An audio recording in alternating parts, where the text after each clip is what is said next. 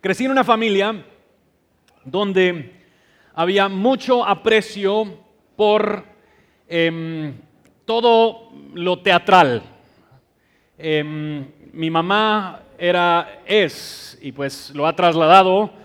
Em, soy gran fan de las películas musicales. De niño, ah, qué bueno, qué bueno, sí, gracias.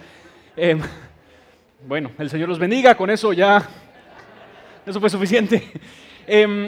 Desde niño, mi mamá pues nos, nos introdujo a la película Singing in the Rain, cantando la lluvia, no sé, pues, y yo les podría entretener por la próxima hora y media con todas las canciones, pero vamos a dejar eso para otro, para otro día.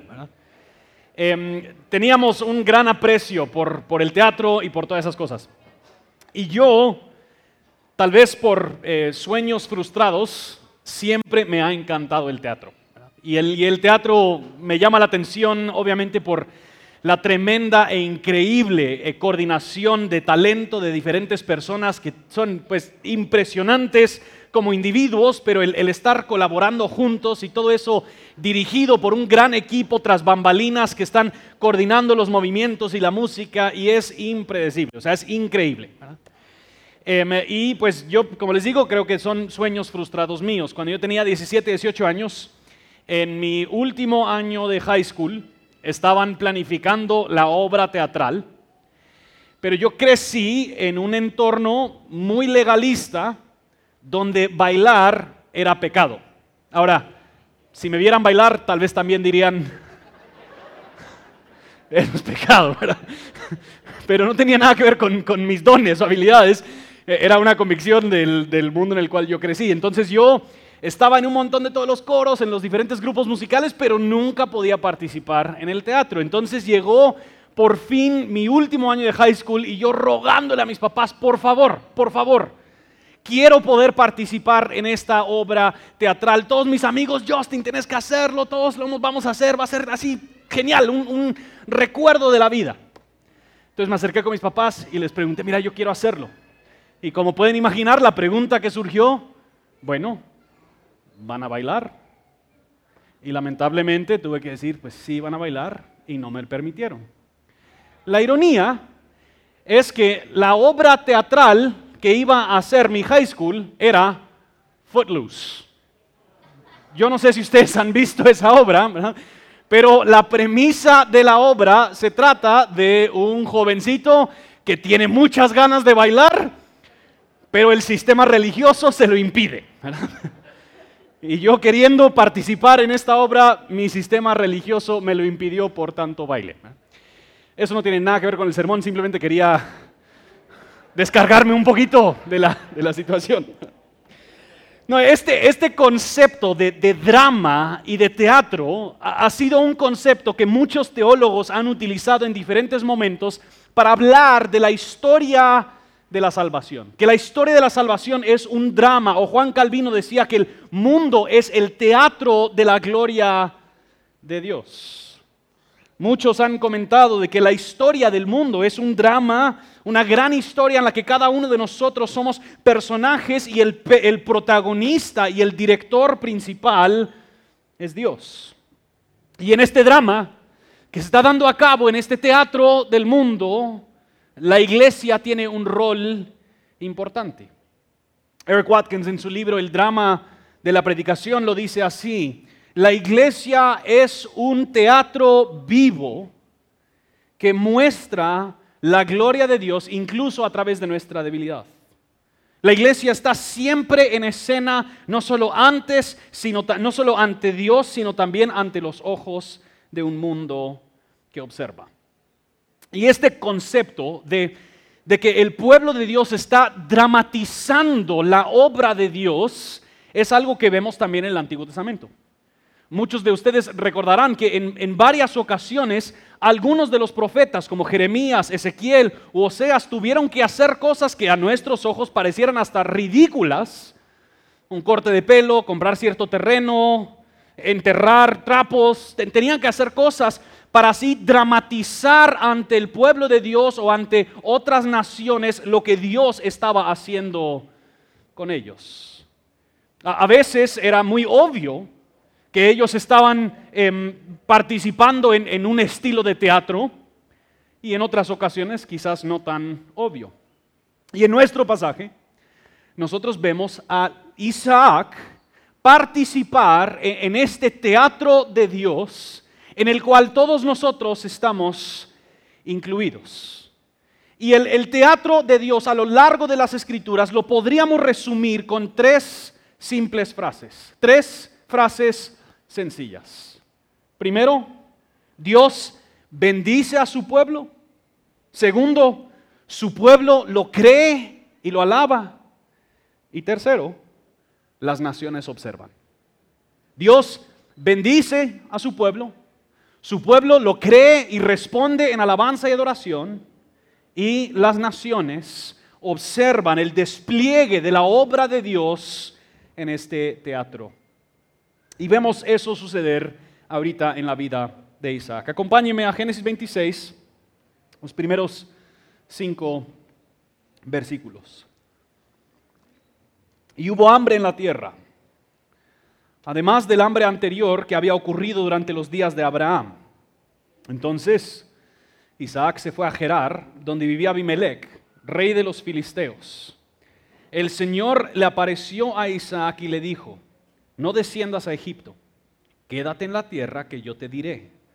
Reside en esta tierra y yo estaré contigo y te bendeciré porque a ti y a tu descendencia daré todas estas tierras y confirmaré contigo el juramento que juré a tu padre Abraham. Multiplicaré tu descendencia como las estrellas del cielo y daré a tu descendencia todas estas tierras. En tu simiente serán bendecidas todas las naciones de la tierra, porque Abraham me obedeció, guardó mi ordenanza, mis mandamientos, mis estatutos y mis leyes. Vemos de nuevo una reafirmación de las promesas que Dios le había dado a Abraham y ahora Él lo está afirmando al hijo de la promesa, a Isaac. Y de nuevo vemos lo que hemos explicado en varias ocasiones aquí en el libro de Génesis. El capítulo anterior está demostrando todos los otros hijos de Abraham, todas las otras líneas de la familia de Abraham, para que no nos quedemos con la duda, ¿qué les pasó? Y de ahí el autor de Génesis regresa nuestro enfoque sobre la línea bendecida, sobre el linaje del hijo prometido. E Isaac recibe de nuevo esta promesa que en el contenido realmente es casi igualita a lo que recibe Abraham en Génesis 22.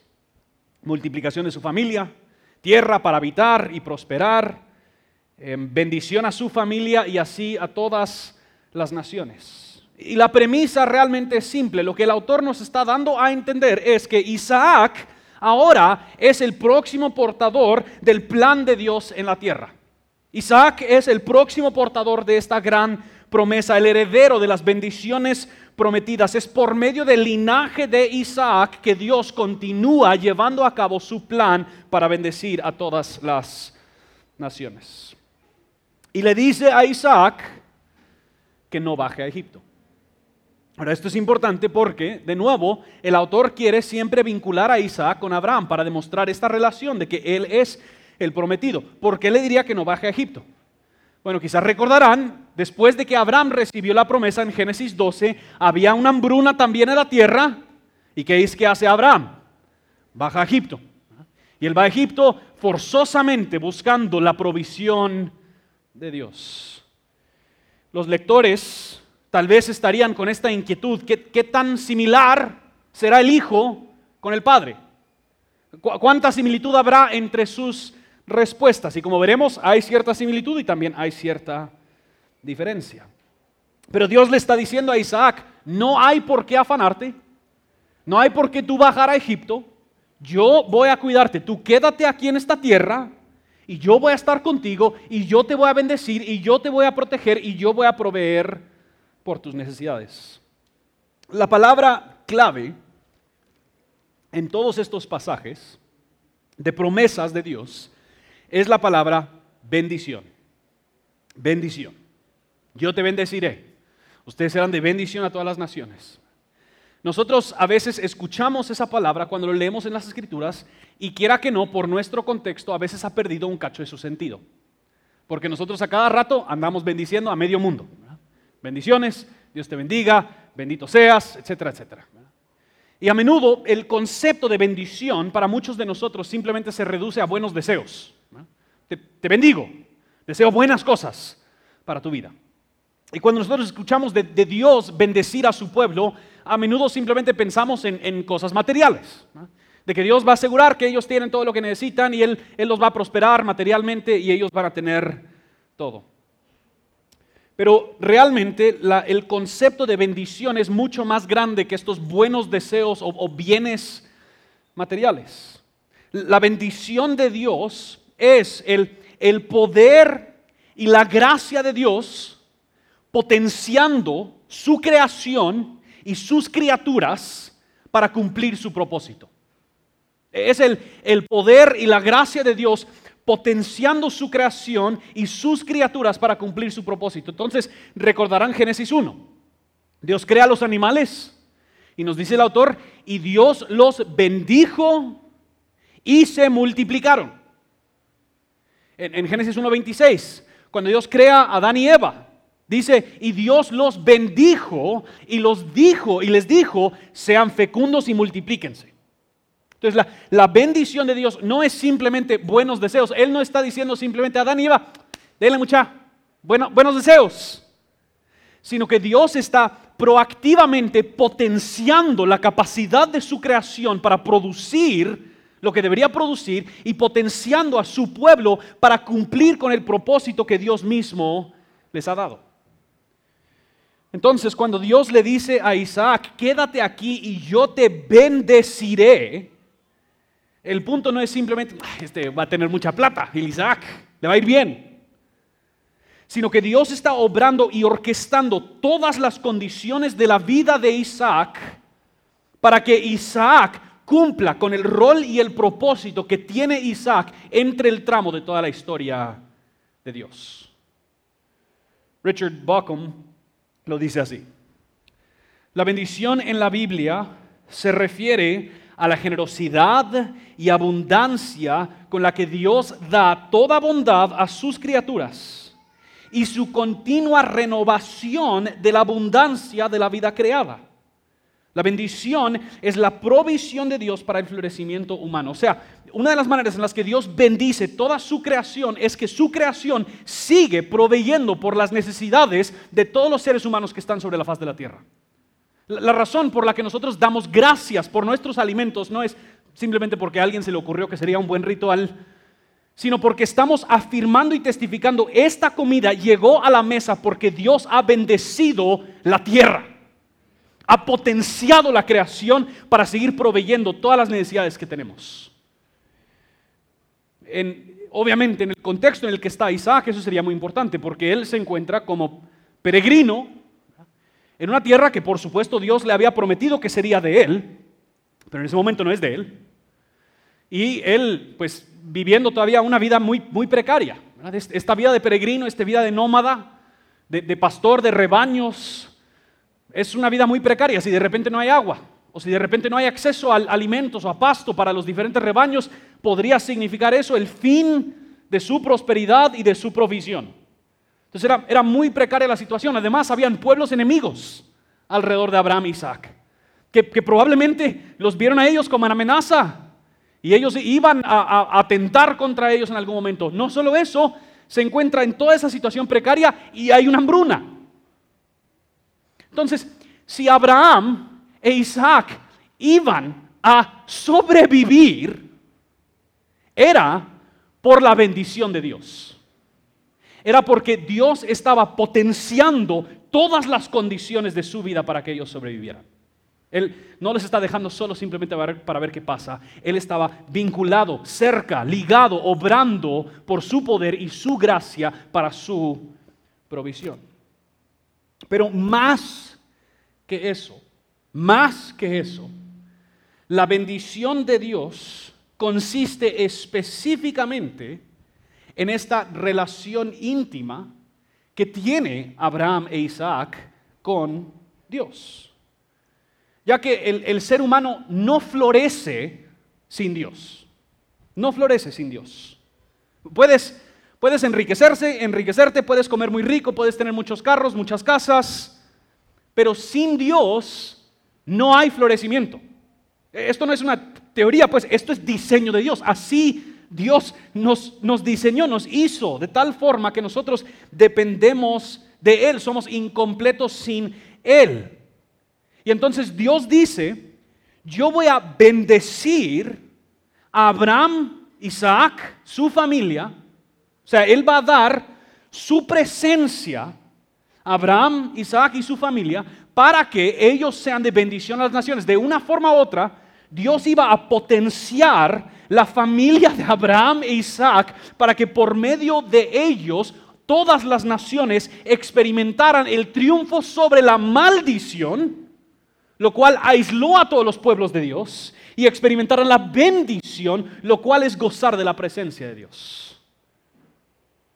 El mismo autor, bueno, Dios se lo dice a Isaac, reside en la tierra y que dice, y yo estaré contigo y te bendeciré. Bacum continúa en esta cita, la bendición también es relacional. Ser bendecido por Dios no es solo conocer los buenos dones de Dios, sino conocer a Dios mismo en su generosidad. Debido a que la bendición es relacional, el movimiento de la bendición es un movimiento que sale de Dios y regresa a Dios. Lo que distingue entonces a Abraham e Isaac de las naciones a su alrededor no es primeramente su situación económica. Lo que distingue a Abraham e Isaac de las naciones a su alrededor es que ellos tienen la presencia de Dios con ellos. Lo que los distingue es que ellos han sido escogidos para disfrutar de relación, para estar en pacto con Dios. Y era esa relación, era e, esa, esa intimidad, era ese pacto que los pueblos y las naciones a su alrededor observaban. Esto es el teatro vivo. Esto es parte de lo que Dios lograría en Isaac aquí en este pasaje. Lo, que ahorita le va a ocurrir a Isaac sería un testimonio público de la cercanía que tiene Isaac con Dios. Que Dios es supremo, la relación que tiene Isaac con su Dios es suprema a las relaciones que tienen los filisteos con sus dioses falsos. Y noten lo que él dice de Abraham en versículo 5. Versículo 5 dice, porque Abraham me obedeció, guardó mi ordenanza, mis mandamientos, mis estatutos y mis leyes. Dios bendice a su pueblo, su pueblo responde en alabanza, en obediencia, en adoración.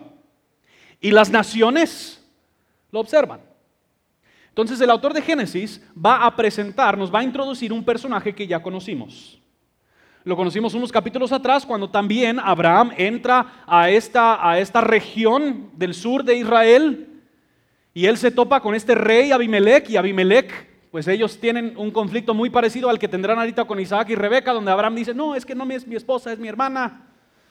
Y Abimelech se, se da cuenta y, en fin, terminan ellos negociando un pacto por un pozo. Y cuando ellos negocian por ese pozo, Abimelech dice algo acerca de Abraham que es muy importante. Versículo en Génesis 21, versículo 22 dice lo siguiente: Aconteció por aquel tiempo que Abimelech, con el jefe de su ejército, habló a Abraham y dijo: Dios está contigo en todo lo que haces. Este es el teatro. Dios bendice a Abraham. Abraham alaba y obedece. Y Abimelech lo observa. Y mira cómo es que Dios está llevando a cabo su historia. De ahí pasamos a la narrativa de lo que le pasa a Isaac al mantenerse en Gerar. Y Gerar es precisamente donde reina Abimelech. Ahora no vamos a leer todo, pero Isaac se queda ahí en Gerar e irónicamente, entonces de nuevo están estas conexiones con Abraham, algunas más fuertes que otras. Irónicamente, Isaac cae en la misma trampa que su padre y entra y dice, no, no, es que no es, no es mi esposa, es mi hermana. Ahora, Yo no sé, tal vez Abimelech no era tan astuto a estas alturas. Pero muéstrame sus DPIs o algo. O sea, ya necesito algún tipo de evidencia porque no entiendo cómo manejan ustedes sus relaciones familiares. Pero dice que no es su esposa, es también su hermana, también como su padre, deshonesto con los filisteos, deshonroso con su esposa. Y por pura misericordia de Dios también, Dios preserva y protege a Rebeca. Hasta que en algún momento, no sé, Abimelech los ve ahí besando en algún rincón, no sé. Y dice, no, este, ellos no son hermanos, algo más está pasando aquí. Y al darse cuenta de eso, él amenaza con pena de muerte a cualquiera que toque a Isaac y a Rebeca. Esa protección permite que Isaac crezca y aumente en prosperidad y riqueza. Em, y, y, nos dice el autor que Isaac es tan fructífero que cosechó a ciento por uno.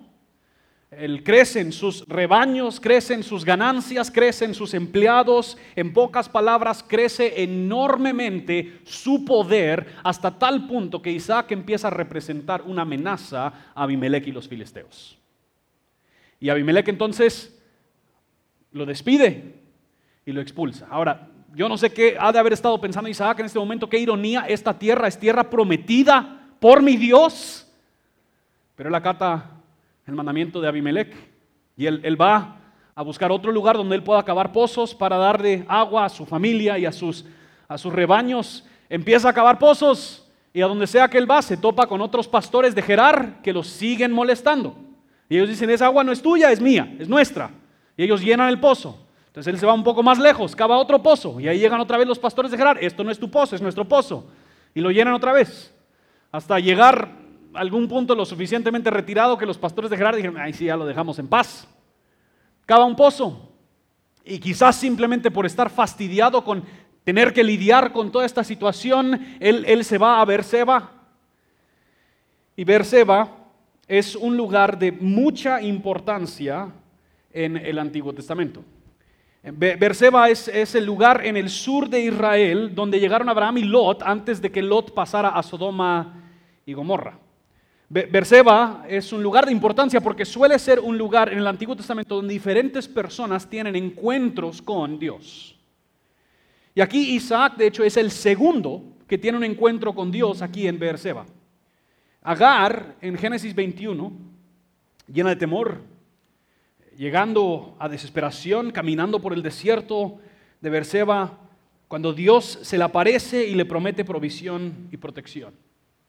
Isaac en Génesis 26, vamos a verlo en un momento, pero en, Génesis 46, Jacob escucha que su hijo, José todavía está vivo y viviendo en Egipto, entonces Jacob reúne todas sus cosas, toda su familia, todos sus bienes y ellos se mudan a Egipto y cuando ellos pasan por Berseba, Dios se le aparece a Jacob y él ahí afirma que la decisión de irse a Egipto es una buena decisión y que está tomando el paso correcto.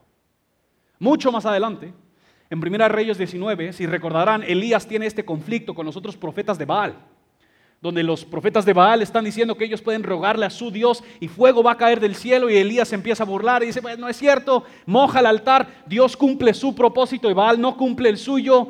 Y Elías ahí tiene que salir corriendo porque él pues mató a todos los profetas, Acab y Jezabel lo están persiguiendo. ¿Y a dónde va Elías? A Berseba. Y en Berseba Dios se le aparece y le dice, levántate y come, y llega el viento y llega una tormenta y luego llega el susurro y la brisa apacible donde Elías es recordado de la presencia de Dios. Todas estas cosas suceden aquí en Beerseba. Y, y entonces Isaac se encuentra aquí en este lugar. Y noten lo que dice versículo 24. El Señor se le apareció aquella misma noche y le dijo, yo soy el Dios de tu padre Abraham no temas, porque yo estoy contigo. Yo te bendeciré, multiplicaré tu descendencia por amor de mi siervo Abraham. Dios se acerca muy íntimamente con Isaac para recordarle en medio del caos de tener que levantar todos sus bienes y transicionar toda su vida por esta persecución que él estaba viviendo por Abimelech y los filisteos, aún en medio de todo eso, Dios no se ha olvidado de Isaac, él está con él, no hay por qué Isaac tema, porque Dios está con él y ha prometido que lo va a bendecir. Dios le dice, no temas porque yo estoy contigo. No temas, no porque las condiciones vayan a cambiar, no temas, no porque yo vaya a triunfar sobre las condiciones, sino que la razón que le da Dios a Isaac para no temer es la presencia de Dios con él. No temas, porque yo estoy contigo. Quizás recuerda Salmo 23, aún si caminamos por la valle de la muerte, ahí está Él con nosotros.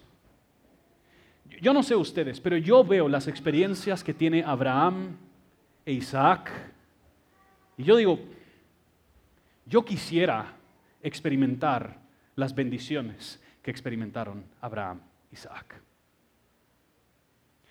Yo a veces veo mi propia vida y tal vez tú ves la tuya y dices, esto es, esto es un desorden. No sé cuál es el camino que debería tomar. No sé si estoy tomando decisiones correctas o no, no sé cuál es, qué es lo sabio Dios. Dios, si tan solo podríamos yo, si podría yo tener una experiencia Berseba, donde tú me orientas por un momento. Yo, yo anhelo ese tipo de experiencia. Pero las escrituras afirman algo complejo.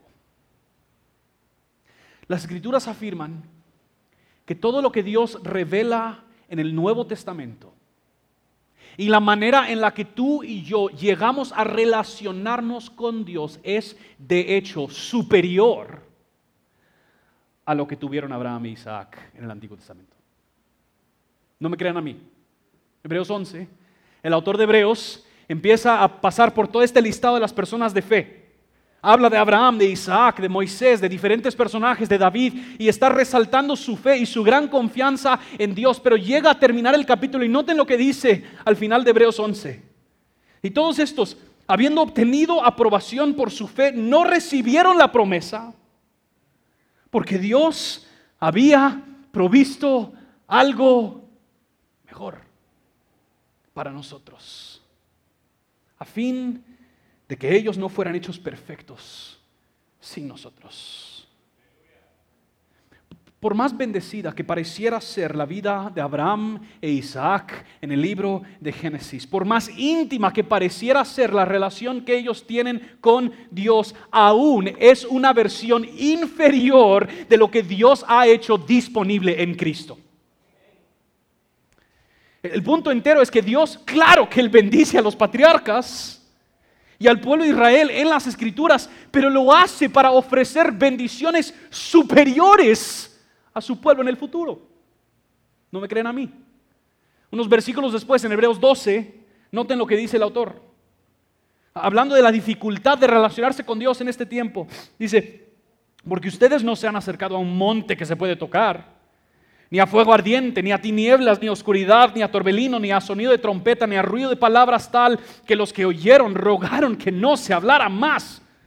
Ellos no podían soportar el mandato. Si en a una bestia toque el monte, será apedreado. Tan terrible era el espectáculo que Moisés dijo, estoy aterrado y temblando.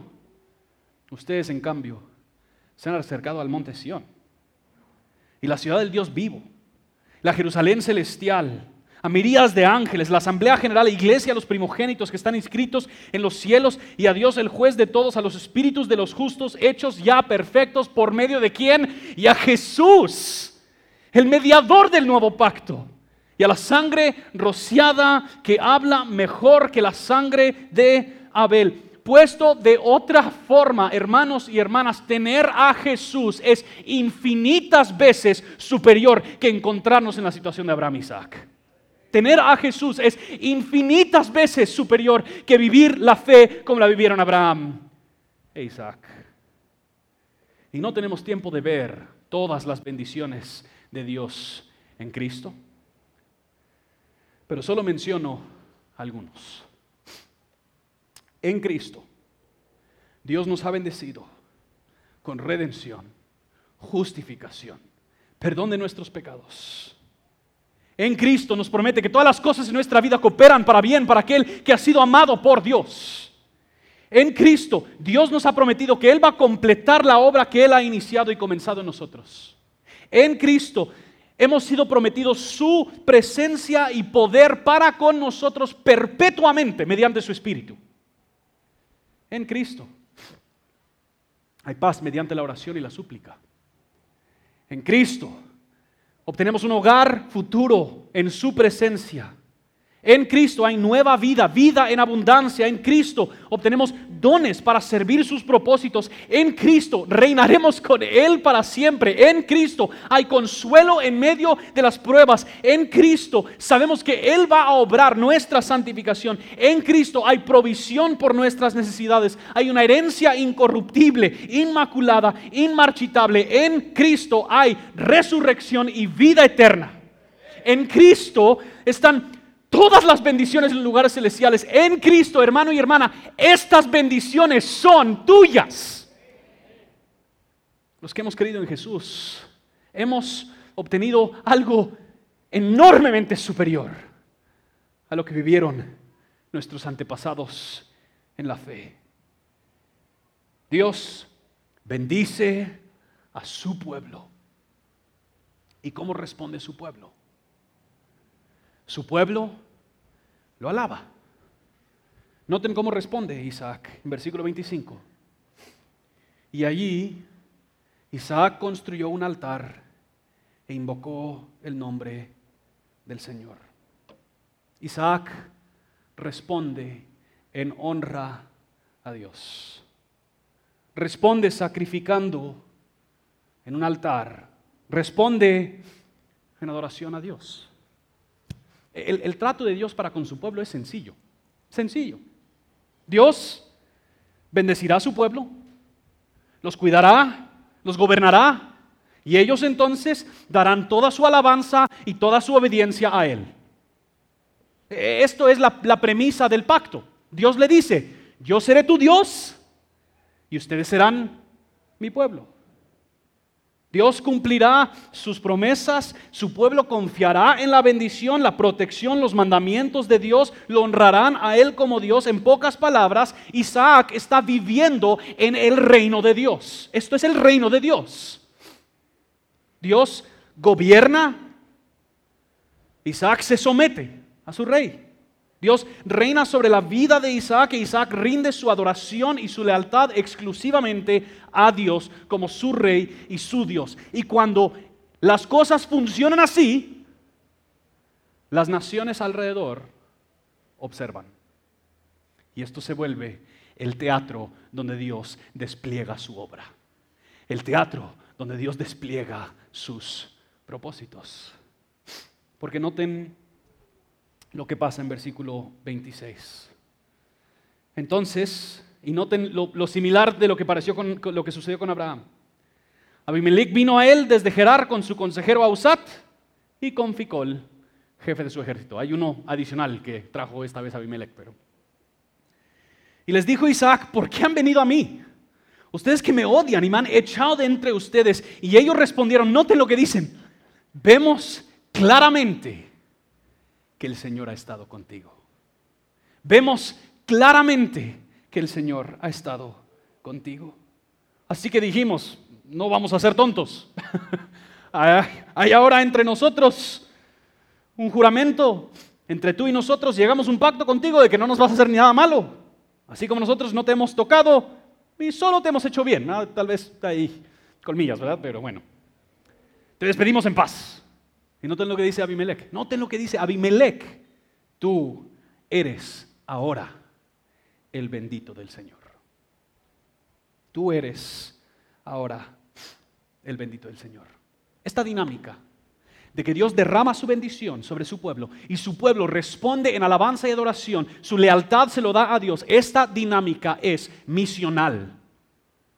O sea, participamos en promover el plan y la misión de Dios cuando nosotros recibimos en fe las bendiciones de Dios y respondemos en lealtad y adoración exclusiva a Dios.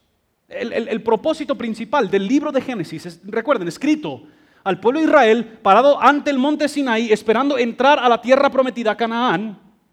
El, el, principio, el propósito es demostrar cómo es que el Dios de Israel es supremo sobre todos los dioses falsos y paganos de los cananeos. Y ellos están leyendo este pasaje y ellos ven a Dios bendecir a Isaac rodeado de cananeos y a Isaac responder en alabanza y adoración rodeado de cananeos. Y luego ven a uno de los reyes de ellos acercarse y darse cuenta de lo que Dios está llevando a cabo en la vida de Isaac. Esto es lo que está sucediendo, demostrando lo inferior que son los dioses paganos de las naciones. Esto es el teatro donde Dios está desplegando su obra ante la audiencia de las naciones. Dios ha bendecido a Isaac ante Abimelech. Isaac responde en adoración y Abimelech lo observa y afirma la bendición. Esto es el teatro de Dios, el plan de Dios. Y no termina con Isaac y el, el Antiguo Testamento. Tú y yo, los que estamos en Cristo, hoy en día participamos en este gran teatro de Dios. Pedro le dice a los creyentes dispersos, peregrinos, expatriados. Le dice a ellos en 1 Pedro 2, ustedes son nación santa, real sacerdocio, pueblo escogido, a fin de anunciar las virtudes de aquel que los llamó de las tinieblas a la luz. Pablo le dice a los creyentes de Efesios que la infinita sabiduría de Dios se daría a conocer mediante la iglesia a los principados y los potestades de los lugares celestiales. O sea, hay, hay, todo un teatro que Dios está llevando a cabo y Él está señalando como evidencia de su poder a quienes? A la iglesia que Él ha obrado nuestra redención y ha derramado su bendición y nosotros hemos respondido en adoración. Esto es el teatro de Dios. Desplegar su supremacía por medio de su iglesia para su gloria. Vemos claramente que el Señor ha estado contigo. Vemos claramente que el Señor ha estado contigo. ¿Cuánto anhelo que eso sea el testimonio de mi vida? ¿Cuánto anhelo que cuando las personas piensan algún día en Justin, de todas las cosas que podrían decir, dirán, se veía claramente que el Señor estaba con él. ¿Puedes, ¿Puede el mundo decir eso acerca de nosotros, iglesia? Hemos abrazado tan profundamente, atesorado y creído en las bendiciones de Dios, tanto respondido en adoración tan llena y robusta, a tal punto que el mundo dice, vemos claramente que el Señor está con ellos. Personas dirán, no, pues mira, mira Justin, la cultura siempre va a rechazar la iglesia porque rechazan a Cristo. Sí. Pero ¿qué tal si a veces el mundo a nuestro alrededor llega a despreciar la iglesia no porque nuestra adoración de Dios y nuestro aprecio por sus bendiciones es tan fuerte, sino porque es tan débil? ¿Qué tal, ¿Qué tal, si a veces el mundo desprecia la oferta del Evangelio porque la iglesia eh, está distraída y entretenida con placeres inferiores a los que se les ofrecen en Cristo? Oh iglesia, no dejes que tu mira se distraiga. En Cristo hemos recibido, recibido todas las bendiciones en lugares celestiales. Nada en este mundo te podrá saciar y satisfacer Solo lo que Dios ha hecho en Cristo. Aunque algo brille no significa que es oro. No, dejes que tu mira se, se distraiga en las otras ofertas, seduciéndote del mundo. Más bien, atesoremos las bendiciones maravillosas que Dios nos ha dado en Cristo. Que con nuestra vida y nuestro ser lo atesoremos a Él y sus promesas y así seremos su teatro, manifestando su gloria ante un mundo que tanto lo anhela sin saberlo. Quiero terminar leyendo para nosotros como iglesia las oraciones de Pablo en Efesios 1 y 3. Porque lo que Pablo ora es que los ojos de nuestros corazones sean iluminados a las bendiciones que hemos recibido. Pongámonos en pie y oremos.